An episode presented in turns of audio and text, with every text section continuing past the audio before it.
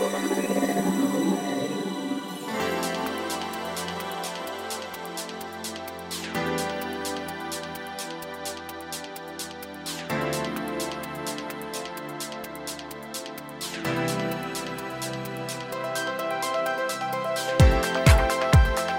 さんこんにちはゆきです。今月も菊間がの時間がやってまいりました。早川さんよろしくお願いします。おはようございます。朝ですか今日は。今日はねこんなテンションでいこうと思ってますが。7月になっちゃいました。はい。暑いですね。暑いですがねうん。えゆきさん今日やけにテンションが高いんですけど今日はねどういうことなんでしょうかね、やっぱりこう暑いからうん。頭がちょっとこう 溶けてきちゃったかもしれない。溶けてきちゃった。うん。これねでもどどうしますかね。やっぱりこの異常なテンションの高さやっぱり夏がそうさせるんですかねそをう夏がそうさせて開放的にさせています、はい。まあそんなゆきさんの ちょっと照れてるんですがそんなゆきさんの、えーねご容姿を今日も拝見することができずに恐縮なんですが 皆さん想像を膨らませていきたいと思います。今月もどうぞよろしくお願いします、ということなんですけども早川さんそれよりもはい。最近克服したものがあるんじゃないんですか、克服。うん、あそうですね。おかげさまでね、あのー先月かな？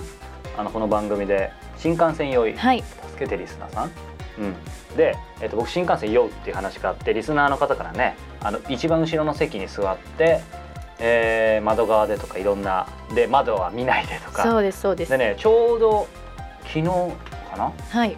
試したんですよ。恐る恐る。そしたら酔わなかった。本そしてちょっと思い切って調子に乗ってパソコンもやってみたけど酔わなかった。当へえということで本当にありがとうございました。ということでこれは本当に助けてリスナーさん。そうなんですよ、助けていただいて早川さんも克服できたということで、はい。あのーそれにねうん、調子に乗った早川さんね。整理整頓が今度僕はできませんと。なんかちょっとそれも聞くの恥ずかしいね こうやって見ると。これなんかどうしよう昔の恩師とか聞いてたらね、あいつはってうん、早川こらってなるかもしれませんけど、あのそんな早川さんをぜひね助けていただければと思いますので。結、構切実なんでね。ね。今月はと言いますか今回は整理整頓ができない早川さんに、はい。リスナーの皆様からのアドバイスをお待ちしておりますので、はい。どしどしと送っていただければと思います、はい。本編も引き続きよろしくお願いいたします。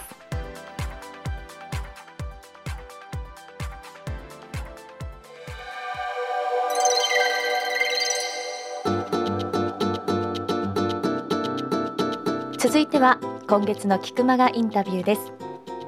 早川さん今月ははいどなた？を、今月はあの予告ホームラン通りですね、はい。あの吉本バナナさんに。ねえ、はい。楽しみです。ついに出場。本当にホームランになっちゃってますから、はい登場いただくんですが、はあのねもう吉本バナナさんといえば、まあ、知らない方はいないと思うんですけども、あの作家でね、はい。もう本当に国内だけじゃなくて海外もう何か何十カ国かな、うん。あの翻訳されて世界的に活躍されてる作家さんなんですけども、はい。あの本編はもちろん今月4週にわたって聞いていただきたいんですけど、まあ、一つどんな方かっていうね、うん。ちょっとこぼれ話をしようかなと思うんですがいや単純に驚いたのが僕その吉本ばななさん、まあ、独自のあの取材網でアポイント取るところまで行った時に、まあ、結構メールでアポを取ることが多いんですけど、うん。その吉本バナナ事務所に連絡をした時に、はい。まあ、要は、えー、とバナナさんなんかアシスタントの方から来るのかどういう感じで来るのかと思ったらなんとですね。いきなりご本人からえ来てですね。で結構あの往復書簡をさせていただいて、はい。まあ、どういう企画でどうなのかとか、ええ僕の思いをみたいな、ー、はい。いやすごい度肝抜かれてですね。もう直接ご本人なんだってとこですよそうそうそう。だかねらあのもちろん何もやましいことはないんですけど、すごいビビってさすがに。メールも小説っぽいんですか？メーあでもルの書き方とか。バナナさんの本読んだ方ならそのバナナさんの空気感とかってわかると思うんですけど、やっぱりそのまんま、えー。何があの文体が一緒ってわけじゃないんだけどなんかあのスーッと入ってくるような空気感というかその辺がそのままで、まあ、ますますファンになってしまって。ちょっとそれ羨ましいですね。そうなんですよ。だからなんかやっぱりそのこれからインタビュー4回にわたって聞くと分かると思うんですけどやっぱりそのフラットというか、うん。あのバナナさんの自然ななんていうんだろうな空気感というかそれがそのまま体現されてる。でそういう雰囲気を持ってる人だから、まあ、それがそのまま逆に作品にも投影されるしみんなの心も打つのかなっていうのをちょっと感じました。ということでねそれではそんな空気感をぜひ皆様にも楽しんでいただきたいと思います。吉本バナナさんのインタビュー第1回目をお聞きください。こんにちは。プロインタビュアーの早川洋平です。菊間が今日はえー148人目のゲストです。えっ、と作家の吉本バナナさんです。バナナさんよろしくお願いします。よろしくお願いします。今日はですね東京某所のえっ、とバナナさんの事務所にお邪魔して、えー伺ってるんですけども、今日はまあ本当にいろんなたくさんお話を伺いたいと思ってるんですけども、冒頭であのバナナさんのお子様息子さんちちびっていう風に、あのはい。えっ、と表記というかされてますけど、バナナ TV をちょっと改めて見てきて、はい。あれですか去年10月えっ、とあの山シャスタはいはい。いかがでした？シャスタいいところです、ね。すみません、なんか変な変な質問なんですけど僕があの去年やっぱりアメリカに行って、ええで知り合いがそのまま一緒に行ったんですけど帰りなんか寄ってくって言ってたのでへえ。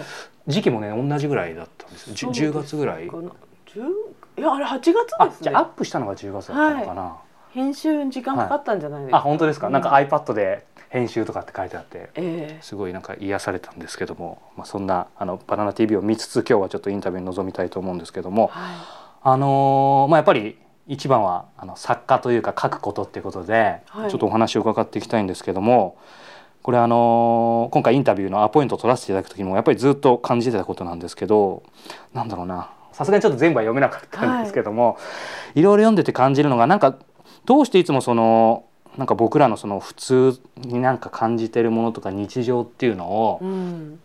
なんか書けるというかのかなっていうのでやっぱりその普通日常っていう定義も人によっても多分違うと思うし、はい時代によっての普通日常の定義も変わっていくじゃないですか。はい。あのやっぱその時が流れていく中でそのつ時代によって普通日常の定義も違うと思うんですけどそれなのになんかその普通日常を常に感じるっていうのは、まあ、バナナさんご自身ご自身を表するのってちょっと難しいかもしれないですけどどう感じられますかその辺っていうのは。まあまず自分のことを書いてるわけじゃないっていうのが一番大きいですかね。あーただその時に自分のことを書いてるわけじゃないってあると思うんですけどはい。でもやっぱりそのご自身のやっぱり人生とか、うんそういうのって投影は如実にされるっていうのはそんなにしないかもしれないですね。あ本当ですか、うん。なんかあのお父様との対談を僕、あのまあ、何年か前の拝見した時に、お父様かバナナさんがおっしゃった時にその、ええ近頃のその作家さんはその、ええやっぱり自分をうんと外すというか、はい。やっぱ外さないで書くっていうのが一番しんどいことうん。だけどその外す外してそのままやってる作家さんもいるっていうふうに書いてあって、うん。でそれがまあ今のところちょっとリンクするか分かんないんですけど、うん。自分を外してあ外さないで、まあ、つまり向き合って書くっていうことと、まあ、自分のことを書くっていうのはまたちょっと違うと思うんですけど、うん。その辺っていうのはやっぱ全然違う。まあ向き合うということとそれを書くということは全く違うことですよね。うん。なんか向き合うという作業はまあしてると思うんですけど、うん。それを書けばそのまま書けば書くほど伝わらないような気がしあます。ー。他の人に他の自分と境遇が違って、はい。趣味も違うような人うにん。何かを伝えるには、うん。そのまま書けば書くほど、うん。あの伝わらないうんような気がしますね。うん。あの距離がより遠い人により伝わらなくなるっていうか、例えば、はい。早川さんとそのご家族にとってあの今日はあそこ行ってあれだよ、うん。いつものコースだよねって言う言ったとするでしょ、はい。家族の中で、ええ。そしたらもう家族の中では完璧にその雰囲気とか道の感じとか、空気の感じとかまで共有してるわけじゃないですか。はい。だけど例えば小説って、うん。じゃあ今日もあそこに行ってそこに行ったって書いたら、うん。誰にも伝わらないでしょ？はい。それと同じでその、うん。あれとかそことかこことかあの感じとかいうのをより強く伝えようと思えば、より自分と話さない距離,、を置かないといけないというか、うん。うん。ただその話話さないとっていうのはすごいよく分かったんですけど、ええ。ただかといって誰かを書いてるわけでもない。誰かを書いてるんですねだから。その誰かっていうのはもう見見えてるんですか？はっきり。まあ見えてはいないですけど、うん。ほとんど自分と違う姿をしたうん。人にそれこそインタビューをして、うん。あの書く感じです。うんうんでその人にとってのこれって例えばその主人公が早川さんっていう人だったとして、広島？広島にもし自分が住んでて、うん。いつも行くとこっていうのは自分にとってはどれに当たるんだろうなって考えながら書くことはあります。あーなるほど。あだつまりダイレクトにはってわけじゃないっうん、あつまり私がこう王将に行くようなものかそこはとか 下北の王将に行くようなものかみたいな、はい。早川さんにとってはそういう雰囲気なんだな、あのお店はと思いながら書くと他の人にも伝わりますよね。なるほど。だから私は下北沢王将に行ったと書いただけでは、うん。それがどんなところで、うん。どういう気分の時に行ってどういう収入の状態の時に行くかとか、うん。いろんなことがこう伝わらないうんですよね。うん。でも他の人に聞いて書いてると思えば、うん。まああっていうことはこの人にとってのこれは自分にとってのこれかと思いながらその自分にとってのこれじゃない方を書けば多くの人に伝わるわけですよね。うん。そうかちなみになんかそういうものっていうのはもう作家としてデビューされる、まあ、前前からも書いてたと思うんですけど、うん。なんかその、まあ、スタンスというか、うん。そういうものっていうのもかなり最初から。うん、そうですね。やっぱり自分のことをただあの一番楽なのはまあそれが一番楽なんです。よ、エッセイみたいな。うん。風に書くのが。うん。でも結果的に創作じゃないと遠くの人に読んでもらえないなってイメージがあって、うん。うん。ちなみに下北の王将は本当に行くんですか？行きますよ。いやさっきさらっと出たんでさすがにそこはみんな聞きたいだろうなと思って。行きます行きます。あそうなんですね。一人で？一人で行く時もあるし、はい大体でも夜中に子供とはい。行くってあお子さんと。お腹が減ったみたいなことを言われて、はい。家には何もないみたいな時に、じゃあ王将に行っちゃおうかって言って行くような状況が私にとっての王将だけど、はい。他の人にとっての王将また違うから、本当に書く時はその主人公の人の気持ち、ええうん、を大事にかしますね。うん。ちなみにね今日やっぱりお聞きしたかったんですけどあの先ほどインタビュー始まる前バナナさんもやっぱりその取材することはあるっておっしゃってたんですけど、はい。えー、とバナナさんのその取材っていうのはどういう、うんイメージなんですかね。その例えば今の話でじゃあ今回はこういうなんとなくイメージ。例えばじゃあロンドンに行ってみようとか、でその時に例えばもう主人公とか何かが見えててそ,、えー、とそのロンドンでを書きたいからロンドンなんかそういうものを感じるために行ってるのか。ちょっとすみません。あの大き大まかな質問なんですけど、うん。ケースバイケースなんですかね。いわゆる取材っていうのは僕の場合はこのお話を聞いての取材でシンプルだと思うんですけど、それが作品になるわけじゃないですか。作品の場合はやっぱり主人公にとってのロンドンがどういうところかっていうのを考えますから、うん自分にとってのロンドンではない場合が多いですね。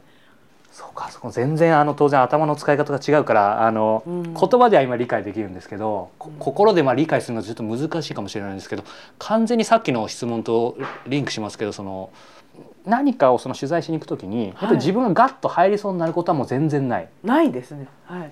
それはもうやっぱりさ最初から最初っていうか、うん、まあそうでないとでも作家はできないんじゃないですかね。ねうんあんまリアルに行き過ぎてるとね、うんうんうんあのリアルにというかこうはい今を行き過ぎてるというか。うん例えば、まあ、今回ねあのこの手元に新刊、えーすみませんこれお風呂で読んだでもうすでにボロボロなんですけど「あの人生のコツあれこれ2013」はい。これは、まあ、エッセイって言っていいんですよね。そうですねはいこれはだから普通に普通にって言い方もあれですけどもバナナさんのことをそのまま基本的なストレートにうんねまあほとんど書いてないですけどね。書いてないっやていうのは。っぱりテーマに沿って、はい、まあある種創作と言っても過言ではない。あこの形態に合わせた文体っていうか、ーうんまあそういうふうに書いてます。思うがままに書いてることっていうのはうんほとんどないですね。今創作ってキーワードも出てきましたけどバナナさんその基本的にバナナさんのその作品ってまあ、いえーと創作とイコールかちょっとわかんないですけど偶話、は？い、はいっていうキーワードもありますけど、はい。そうするとこのエッセイでさえもやっぱそういう意味では本当今の話でいくと、そうですね、ん。例えば私メールとかではもう普通に思うがままに書いてますけど、はい。言葉が足りないってみんなに言われて何言ってんだか分かんない少なすぎて言ってることがせもっと説明してっていう感じのこと言われることが多いので、多分個人的に自分で分かってることを人にそんなに真剣に伝えようと思わないで書いたら、うすごく適当になるっていうかあの誰にも分からないぐらいうん。分かんないくなっちゃうんじゃないかなとは思います。でもそのまあ変なところにすみません。僕もしつこく食い下がりますけどあの、はですけど、えー、とその僕今回やっぱり今日お会いして思ったのがバナナさんのこの作品と,、はい。えー、と実際お会いしたバナナさんと、はい。あとそれこそメールで実は何回かやり取りさせていただい。て、やっぱ全部変わ変わらないというかうん。同じ印象を受けるんですけど、その僕とのメールの内容あのバナナ覚えてるか分かんないん覚えてですけどますよはい。それは創作じゃないんですよね。でもあれは仕事のメールだから一応人に伝えようって友達とかだともう本当にひどいひどいありさまあ本当ですか？うん、そうか。主語とか抜けてるから誰の話とか聞かれることもあるし、あそうなんですね。いや印象がやっぱり全部でもなんか妙に文字統一とかにはこだわったりして、あそうなんですか。わけがわからんどこにこだわりがあるのか自分ではわからないですけど、ね、そうなんですね。そうか。ただやっぱりどこを切っっても吉本バナナっていう感じがするんですよね。うん、それだったらねそれが唯一の共通項なんじゃないですかね、はい自分の中ではわからないですけど。そうか。うーん、ありがとうございます。あのまあ今ねそのエッセイって言葉こともあったんですけど、シンプルに聞きたかったのがまあ小説でも長編短編うん。でエッセイ、まあ少ないとす全体の中ではちょっと少ないかもしれないですけど、まあルポみたいのもあるじゃないですか。例えば僕はあルのポね、えっ、とサドベリーのはい。ルルポですよね、はい。あれなんかも拝見したんですけどご自身の中でなんかどれが、まあ、好き嫌い聞くのも変ですけど、なんかあります？書きやすいとかあと何もないんだったらこれが一番いいみたいな。あ何もなければまあちょっとフィクションがかった日記的なものが一番楽は楽ですけど、あーはい。それはななぜなぜというか、多少の創作度数が少ないから、うん。うん。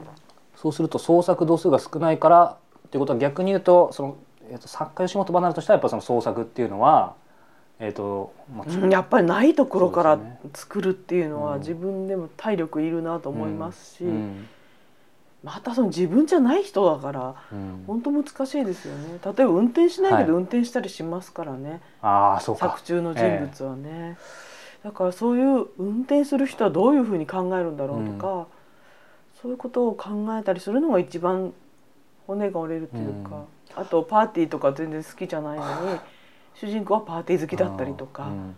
クラブ好きだったりとか、そういうのはやっぱ結構まあ難しいですね。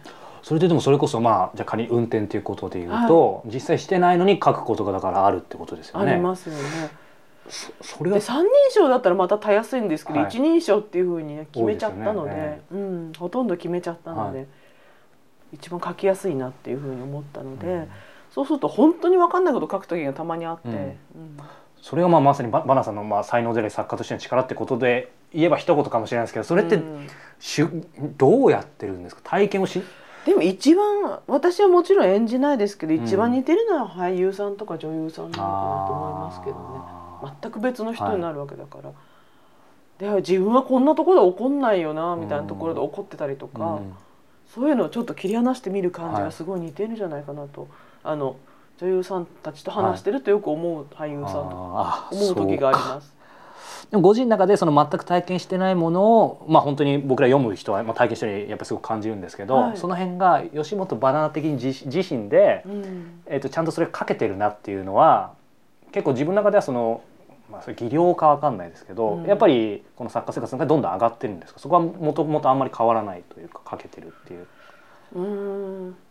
そうです。ただあの気持ちが中心の文章なんで、うんまあ、そういう意味では技量その部分だけは上がってると思いますけど、あー。気持ち中心だと思うんですけどやっぱりそのバナナさんってそのの文章ってやっぱり本当になんかその時のまああのいろいろなんだろう体のなんかう動きとかそういうのをすごい、はい。何か質感とかすごい感じるじゃないですか。はい。だそその辺っていうのは、まあ、今気持ちとはおっしゃったんですけど、うん、身体性とかそういうのもも昔からすごい意識されてそうですね、ん。それだけがまあ共通してるもんですよね、うん。どんな違うところに住んでるうん違う人でも。だから伝えるにはまあそういうことしかないなっていうのは前から思ってたと思いますし、他のことはもっと他のことが得意な人もこの世にいるわけだから、他の人に任せて自分のできることをやった方がいいなっていうにははい。早いうちから割り切ってましたね。あなん。かそういう意味では今ちょっとドキッとしたんですけど、うん。やっぱりあの経営とかでも、うん。やっぱり僕の周りでも、まあ、僕自身も小さな会社ですけど経営者もやっていて、やっぱりそのなんだろうな。まあ、職人というか、うん。まあ、どっちがいい悪いじゃないんですけど、だけの行く人と、うん。まあ、本当に自分あだからそういうことか。職人に行く人はつまり割り切って、うん。自分のことだけでっていうことで他を任せるみたいな。そうです。どでもまあ私は職人系ですけどうんうんね、そうですよね、うん。本当にそうだと思いますね。それって、まあ、作家さんを一括りにするのはちょっと乱暴かもしれないですけどバナナさんが、うん。まあ、知ってる作家さんの方とかもうん。やっぱりお大きい小さい別としてやっぱりそういうふうになってますかね。そうですね、うんそんな気がします。まあ、そうしないとなかなか確かにね集中できないですよね。うんありがとうございます。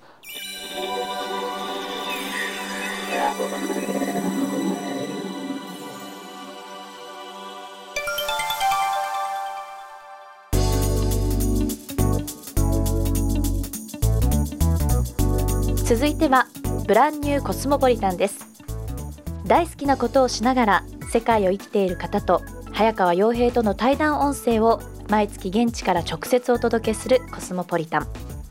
2014年5月末号の舞台はロンドン中心部ハットンガーデン。ゲストはデザイナーの内海直人さんです。さあ早川さん、はい。内海さん。はい。今回ですね、はい。まあ、これまでコスモポリタン過去、えー、ともう4人かな？3人か登場してもらってると思うんですけど皆さんもちろんすごいんですけどちょっと彼はあの衝撃が大きかった。ですうん。ある意味一番。どういうことでしょう？なぜかというとですねあの、まあ、彼今デザイナーって話あったんですけども、まあ、実際彼は僕と、えっと、同い年なんですよね。えー。学年が1個上かもしれないんだけど、はい。もうその時点で衝撃を受けてう、ん。いや同い年の人にこんな人がいいのかと今まで別に僕もなんか他の人がなんかなんだろうすごいすごくないと。かあんま意識したことはないんだけどちょっとね度肝を抜かれました。この言葉を失う。ただ言葉を失いすぎるとさすがに皆さん意味が分かんないと思うので あのあまず最初にねそのデザイナーでって話だったんですけどもう少し前段お話しすると彼は18歳の時に靴職人を目指して日本を飛び出してそこからもう何もないところから生活費を稼ぐためにオリジナルジュエリーを露店で始めてそこから靴職人じゃなくてむしろそこで上り詰めたっていう、まあ、すごい彼なんだけどもうそれ言うとどんな人なんだろうってみんな想像すると思うんだけど見た目いい意味でだけど普通の好青年で。うん。えこの方が？っていう感じで。で実は彼あのコスモポリタンで、はい。あのトップバッターで出てもらったロン、えー、とパリのはい。鈴木健次郎さん、ええあのテーラーの、はい。彼の紹介あ彼に会う時に早川さんヨーロッパ行くんだったら絶対内海さん紹介したいと。でその健次郎さんもやっぱり度肝を抜かれたんだってこの内海さんは。あれほどの人が。ね。えうんだからやっぱりすごい人はすごい人を知ってるっていうのはええ。まさにその法則あるんだけど、まあ一つだけシェアしたいんですけど、やっぱりね彼のインタビューの中でもあるんだけど一番衝撃的だったのはその自分がクリエイティブになれる環境をクリエーションどれだけできるか。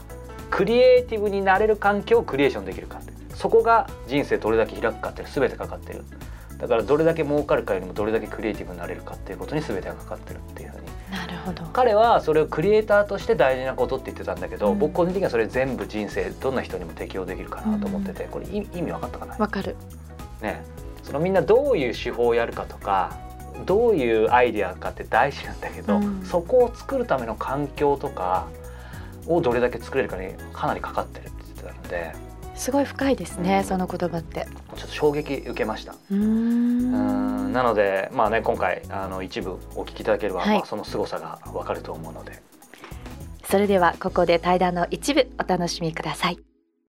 僕が最初手作りの靴ですね、はい。あの手縫いでこう縫ってくるんですけど、それをしたくて、はい。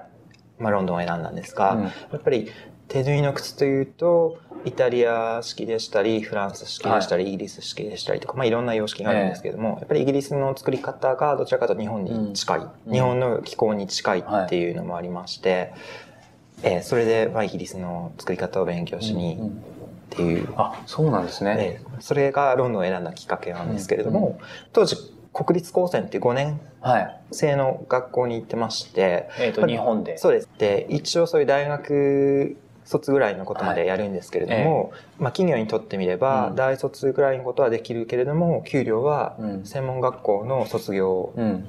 程度の給料で済むんですよ。なので、もう求人がすごく多いんですね。そういう就職氷河期とか、まあ、無縁の世界で、うん。まあ普通に卒業すれば、うん。まあそういう NEC とかはいアーソニーとかなんかそういう大きな会社には入れた学校だと思うんですよ。うん。もう単位制なので、必修科目とかがあって、それさえ落とさなければ、留年、落第しなくて済むっていう。で、とにかく落第さえしなければ、就職できるっていう流れだったんですね。なのでもうみんなだらけちゃって、うん体育の授業にゴルフがあったりとか、へえ。でもうそういうサラリーマン養成学校に思えてきて、はい。で、ちょっとこの中にいたら、うんその流れを止めることは無理だなって思ったんですよ。で、まあ、やっぱり人生が2回あれば、うん。1回ぐらいそういう出世街道とかうん。試してみても面白いかなと思ったんですけれども、まあ1回しかないので、ずっと17ぐらいの時から思ってたんですね。親にしてみれば、うん。すごく嬉しいじゃないですか。はい。大手に就職できてる安心すよそうですね。ん。なので、まあ、それをこう言いくるめてでもその流れを止めるって思ったらやはりちょっと海外に出るのが一番のやりやすいうん手段かなと思ったので、うん。えーそこでまず海外に。うん。でそこでロンドンを選んで、まあ上には休学するっていう言い方でうん。辞めてきたんですけれども、うん。もう僕は戻るつもりはなかったので、それでロンドンに着いたっていう流れです。はい。僕はそういういい大学に入ってうん。いい一流の企業に就職しようっていう希望はうん。ほぼゼロに近かったと思うんですよ。うん。ただ、まあ多分世代にもよると思うんですけれども、やはりいい大学に出て、、はい。い一流の企業に就職して、まあ一生安泰に暮らしたいっていううんのがスタンダードだった世代だと思うので、だからそういう概念から抜け出すっていうのが一つのうん。テーマだったと思うんですね。うん。でそれを親をとかそういう世代をとかうん。あのそういう風潮をはい。変えようっていうふうには思わなかったんですね。まあ、それは一つの意思はい。だと思うので、それはそれで尊重すべきだと思うんですよ。はただそれと同じだけ自分にもそれから抜けたいっていう意思があるので、それはそれでうん。尊重してほしいっていうのがあったと思うので、やっぱり人を変えるよりは自分が変わった方が早いと思うんですよ。うん。今思えば何かしようっていう自分に対するプレッシャーみたいなのがすごく大きかったと思うんですよ。やはりその自分でその生活費を稼ぐながなくちゃいけないっていうのが大前提で、うん。それで飲みの市で自作のアクセサリーを作り始めて、だから本当は靴をやりたかったんですけれども、そうですよね今の靴の場合ははい。一人前になるにはやっぱ3年とか5年とかかかるってしまうので、じゃあその間どうやって食べていくのかっていう部分ですよね。うん。けどもそういうアクセサリーであればもうすぐ割とはい。結果が出るっていう意味で、えーそうですね、週末日曜日に、はい。スピタルヒルズマーケットっていう東にあるはい。ロンドンの飲みの市なんですけれども、そこに行って、もう折りたたみのテーブルをお願いして、はい。オーガナイズする人に、はい。それでいいから、うん。折りたたみのちっちゃなテーブルでいいからってお願いして、はいそれをこう出してもらうのが、いいつもの日曜日の朝のはい儀式っていうか日課だったんですね。でそれがたまたまもうトイレの前しか空いてなくって、そこで店を広げることになったんですけれども、皆さんトイレ行かれるんで、はい。絶対通らざるを得なないんですよ。ど。実はいい立地だったそうなんです。なので、そこで結構もう本当にはい。最初のうちから、まあそこそこはい。食べるだけのへ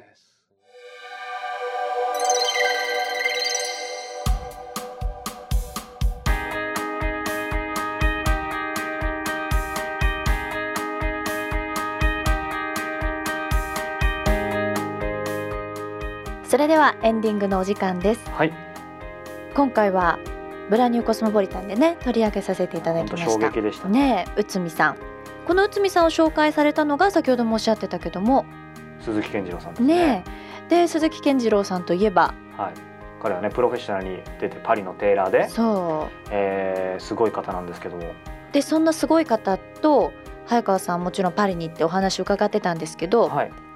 この方がそうですね。今月。はいはるばる、ねえパリからはい、東京忙しいを塗っていただいて、はい、あの彼とトークライブをします。コスモポリタンライブ in 東京ということでお日にちが7月の30日水曜日と伺ってるんですけれどもこれは場所とかいいですか？ここでご紹介させていただいて、会場がですねワテラスコモンホールというところでしてお茶の水かな？新お茶の水の駅からが一番近い最寄りの駅になっております。お時間が7月30日水曜日の夜の7時から9時までということで、はい、すごい素敵なあの会場ですので、はい、まあ、そこのところでねあの今までそのコスモポリタンと直接会うことがやっぱり自分が人生を変えるためのチャンスだっていう話をしてて、僕もやってたんですけど、はい。今回はあのさすがに全員にパリに来てもらうわけにいかないのでパリから引っ張ってきてあの無理して次いつ捕まるかわかんないので、はい、あの僕自体もそのコスモポリタンだったりプロフェッショナルの中で、まあ、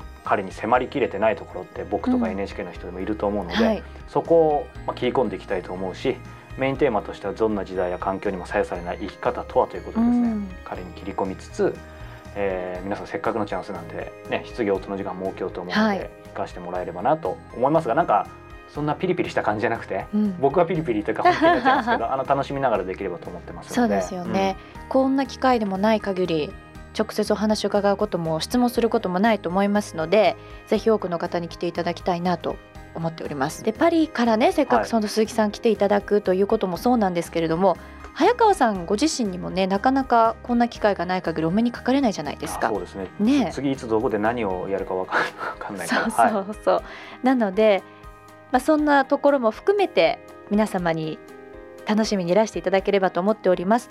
でこのコスモポリタンライブの情報がえっ、とおそらく私たちがねお話してるだけじゃなくて、皆さんも目で見てどんなものなのかっていうのをきっとお知りになりたいと思うのでこれはキクマガ .com このサイトに行っていただいてですね下の方にコスモポリタンとあの女の子の可愛い女の子が乗ってるコスモポリタンのバナーがございます。